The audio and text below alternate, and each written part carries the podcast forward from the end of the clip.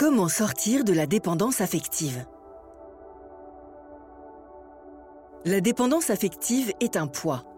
Un poids dans l'existence, un poids dans le quotidien, un poids dans les relations. Les personnes qui en souffrent sont victimes de ce trouble du lien affectif et sont à la merci du pervers narcissique qui ne se garde pas d'en jouer. Qu'est-ce que la dépendance affective et quelle est son origine? Comment en sortir? Cette réflexion est tirée d'un article du site internet www.pervers-narcissique.com dirigé par Pascal Couder, psychanalyste et psychologue clinicien, co-auteur de l'ouvrage de référence La manipulation affective dans le couple, faire face à un pervers narcissique. Depuis plus de 30 ans, Pascal Couder et son équipe de thérapeutes, spécialistes des questions autour de la manipulation sentimentale, prennent en charge les victimes de PN francophones partout dans le monde grâce à la vidéoconsultation. Rendez-vous sur pervers-narcissique.com pour accéder gratuitement à une multitude de ressources précieuses. La dépendance affective, c'est quoi? Origine de la dépendance affective. L'enfance est une période de construction très large. L'enfant y développe le langage, la communication, apprend les rudiments de la vie. Mais il y développe également des bases fondamentales à son bon développement. La sécurité, la confiance en soi, l'appartenance ou même la notion d'amour. La période de l'enfance n'est pas linéaire. Son processus est même semé d'embûches. Il n'est pas rare de manquer dans l'enfance de certains points d'appui nécessaires à une construction équilibrée par un manque matériel ou un manque de réponse de son entourage, d'amour ou de stabilité par exemple. La perfection n'existe pas. Ce que l'on nomme perfection n'est que l'imperfection la moins notoire. Delphine Lamotte. En réalité, l'enfance est le terreau de notre construction. Un terreau dans lequel il paraît impensable de réunir toutes les pièces du puzzle. Nous portons donc, à l'âge adulte, la continuité de ces manquements. Gardez à l'esprit, et à cet égard, que les failles que nous portons ne sont pas péjoratives. Elles ne sont pas non plus négatives. Elles font partie intégrante de nous au même titre que nos forces. Définition de la dépendance affective. La dépendance affective est un trouble du lien affectif. Elle est une addiction à l'autre et à son regard, une addiction à l'amour. C'est, en d'autres termes, l'impossibilité de s'imaginer sans l'amour et l'attention de l'autre, en parallèle d'une peur terrifiante d'être abandonné. En réalité, le mécanisme de la dépendance affective est le suivant. Un individu est dépendant affectif lorsqu'il n'est pas en capacité de s'apporter l'amour nécessaire à un temps donné de son existence. Cette incapacité est le résultat direct d'une faille qui n'a pas été comblée, l'amour, la confiance en soi ou même le manque de sécurité. En ce sens, le dépendant affectif repose donc tout son amour et l'estime qu'il se porte sur des facteurs extérieurs. L'amour ou encore l'estime de soi et un bon narcissisme sont essentiels à l'équilibre d'un individu. Ils permettent d'apporter l'attention, le soutien et l'amour nécessaires, vitaux pour sa survie et son bon fonctionnement. La dépendance affective est donc la conséquence directe de ce manque affectif. Un manque que le sujet qui en souffre profondément tente de combler par un apport extérieur, par l'autre, son amour, son regard ou encore son attention. Elle est parfois une conséquence directe de l'enfance.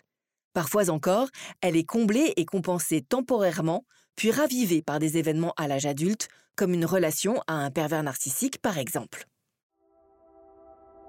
Pervers narcissique et dépendance affective. Le pervers narcissique est un individu pathologique et malade son mode de fonctionnement est unique et dangereux.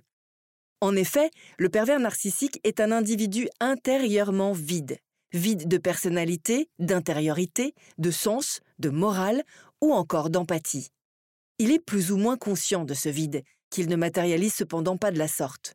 En réalité, il lui est même structurellement impossible d'y avoir accès.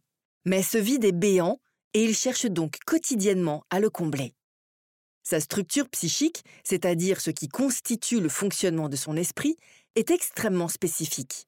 En réalité, le pervers narcissique est manipulateur et toxique. En effet, conscient d'un manque profond auquel il n'a pourtant pas accès, le pervers narcissique va tenter de le combler en se nourrissant de ce que les autres ont. des émotions, de leur personnalité, de leur qualité, de la joie, de l'énergie ou encore du bonheur. Il met alors en place un nombre incalculable de stratégies de manipulation afin de placer ses victimes sous sa domination et son emprise. Il aura ainsi accès à une nourriture narcissique à profusion qui viendra illusoirement combler ce manque. Attention cependant à ne pas tenter de combler ce manque par vous-même. Le pervers narcissique est pathologique et rien ne pourrait venir le changer ou le soigner. Il est dangereux et son unique but est de vous nuire et de vous détruire afin de parvenir à ses fins. Par ailleurs, il ne conçoit pas l'altérité et ne possède donc aucune possibilité de tisser un lien quelconque. Il est alors urgent de le fuir. Le pervers narcissique repère alors les failles de sa victime, manque de confiance ou de sécurité, et s'engouffre à l'intérieur avec perte et fracas. Par une manipulation rodée, il crée ou réveille chez sa victime une énorme carence affective et une insécurité grandissante. La victime de ce bourreau est alors prise au piège, noyée dans le doute, la honte, l'incompréhension, le flou et l'impuissance. Elle est tiraillée entre l'illusion des premiers jours et la torture psychique quotidienne à l'origine de cette dépendance affective.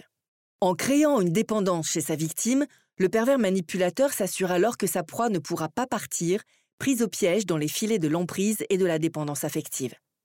La violence à laquelle la victime est confrontée au quotidien est inimaginable. Les coups psychiques brutaux et répétés au quotidien, les critiques, le rejet, l'humiliation ou encore le chantage affectif sont à l'origine de cette carence affective. Comment se libérer de la dépendance affective? Reconnaître sa souffrance. La première étape, afin de se libérer de la dépendance affective, est bien souvent de reconnaître sa souffrance. C'est un acte difficile, mais courageux et nécessaire. Reconnaître le stress immense, constant et même permanent. Mais aussi mettre le doigt sur cette douleur et cette sensation de vide que rien ne semble combler malgré les tentatives quotidiennes. Mettre le doigt sur la sensation de rejet constant pourtant compensé par ce désir immense de bien faire, en vain. Sortir de l'isolement. La dépendance affective fait souffrir au-delà des mots. Elle fait souffrir la victime du pervers narcissique et la réduit au silence. Par la honte, la culpabilité, mais aussi le manque de confiance en soi, qui sont induits progressivement par ce manipulateur pathologique à coups de critique, de manipulation et de dénigrement. Quoi de plus complet que le silence? Honoré de Balzac. Il est donc important de ne pas rester seul, de renouer des liens et demander de l'aide afin de sortir de l'isolement, de l'emprise et de la dépendance. L'isolement auquel font face les victimes de pervers narcissiques est dangereux et il est vital d'y mettre un terme le plus rapidement possible. La thérapie. Il est souvent difficile de reconnaître que l'on est dépendant affectif tant les pensées négatives, la culpabilité ou la honte induite par le pervers narcissique sont puissantes. La victime pense parfois ne pas être digne d'être aimée, sauvée ou même aidée. Et c'est justement en cela que se résume cette carence profonde, symptôme d'un mal-être qu'il est urgent de soigner. La thérapie, aux côtés d'un psychologue ou d'un psychanalyste expert en perversion narcissique, est alors essentielle.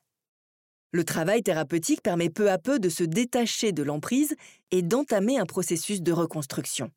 D'apprendre à reconnaître ses forces, ses désirs, ses besoins, sa valeur.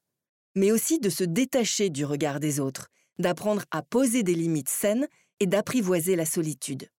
En réalité, prendre conscience de soi, de ses failles, de ses besoins, c'est se remettre peu à peu au centre de son récit, au centre de l'histoire de votre vie que vous seul êtes en mesure de diriger.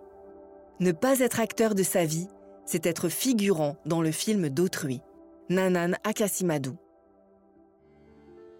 N'hésitez pas à vous faire accompagner par des thérapeutes spécialistes de la question de la perversion narcissique. Rendez-vous sur www.pervers-narcissique.com et trouvez-y de nombreux conseils sur comment gérer la séparation, comment gérer l'après, la reconstruction et vous pourrez également rentrer en contact avec un membre de l'équipe. Ne restez pas seul. Merci d'avoir écouté ce podcast. Rendez-vous très prochainement pour un nouvel épisode. N'hésitez pas à vous abonner pour ne rien manquer des prochaines publications. À très bientôt.